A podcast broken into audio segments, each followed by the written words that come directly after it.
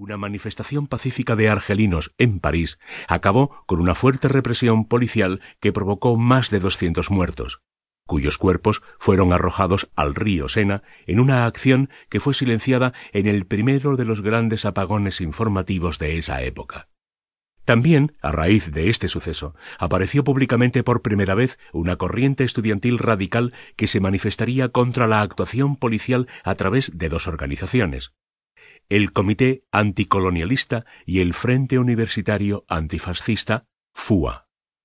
Al año siguiente, en febrero de 1962, una manifestación convocada por el Partido Comunista francés y la Confederación General del Trabajo acabó con nueve muertos aplastados en la estación de metro de Charonne. Estos dos sucesos provocaron un sentimiento de rechazo hacia la política antidisturbios francés. Durante este periodo, grupos estudiantiles como la Unión Nacional de Estudiantes de Francia se desplazaron hacia la izquierda, al tiempo que iban surgiendo nuevos movimientos como el Comité Vietnam Nacional en 1966 y el Comité Vietnam de Base en 1967, que organizaron importantes movilizaciones antiimperialistas y protagonizaron gran parte de la agitación universitaria anterior a 1968.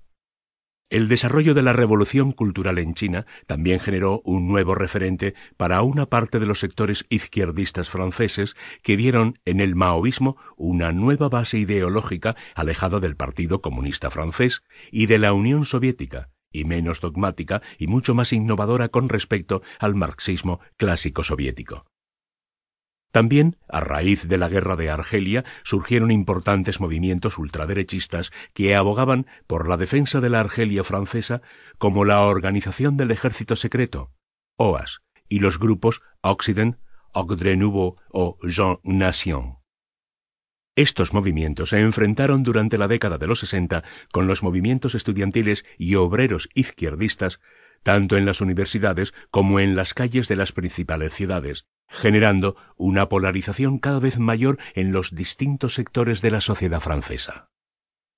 Por su parte, el movimiento obrero francés experimentaría en esta década una fuerte radicalización y cierto alejamiento de las cúpulas sindicales mayoritarias como la Central General de Trabajadores. Desde 1961 se sucederían huelgas violentas y ocupaciones de fábricas, en muchas ocasiones de forma más o menos espontánea y contra los acuerdos de la dirigencia sindical.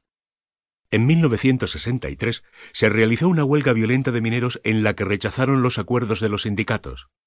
En 1964 hubo huelgas de los obreros de la Renault y en los astilleros de Nantes. Los obreros del grupo químico Rodia Z, de Lyons y de Sanson mantuvieron una huelga durante todo el mes de diciembre de 1967 y en enero de 1968 se produjeron disturbios en Caen en los que participaron obreros, agricultores y estudiantes y que se saldó con más de 200 heridos. Estas fueron las primeras huelgas desde 1936 en las que los obreros ocuparon las fábricas y durante toda la década gran parte de Francia se vio afectada por este movimiento obrero grupos estudiantiles e intelectuales comenzaron una estrategia de acercamiento a conflictos obreros en este periodo y a trabajar en las fábricas como parte de la actividad militante y realizando encuentros en las casas de los obreros. En este plano de acercamiento entre movimiento estudiantil y un movimiento obrero radicalizado, al margen de las cúpulas sindicales, se sentaban las bases para la agitación de mayo y junio. El contexto cultural. Los años 60 en Francia como en el resto de Occidente, fueron una época de acelerados cambios culturales, sobre todo por la aceleración del éxodo rural y el surgimiento de la sociedad de consumo,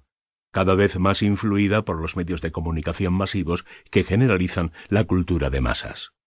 Es además en los años 60 cuando los jóvenes se convierten en una categoría sociocultural, logrando su reconocimiento como un actor social que establece procesos de adscripción y diferenciación entre sus opciones y la de los adultos. Estos procesos se desarrollan a través de las subculturas juveniles generalmente relacionadas con tribus urbanas e ídolos musicales de la época como los Beatles, Rolling Stone, Johnny Halliday, etc.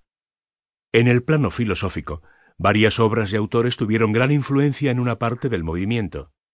Wilhelm Reich, freudiano y marxista, cuyo manifiesto La revolución sexual daba nombre a una de las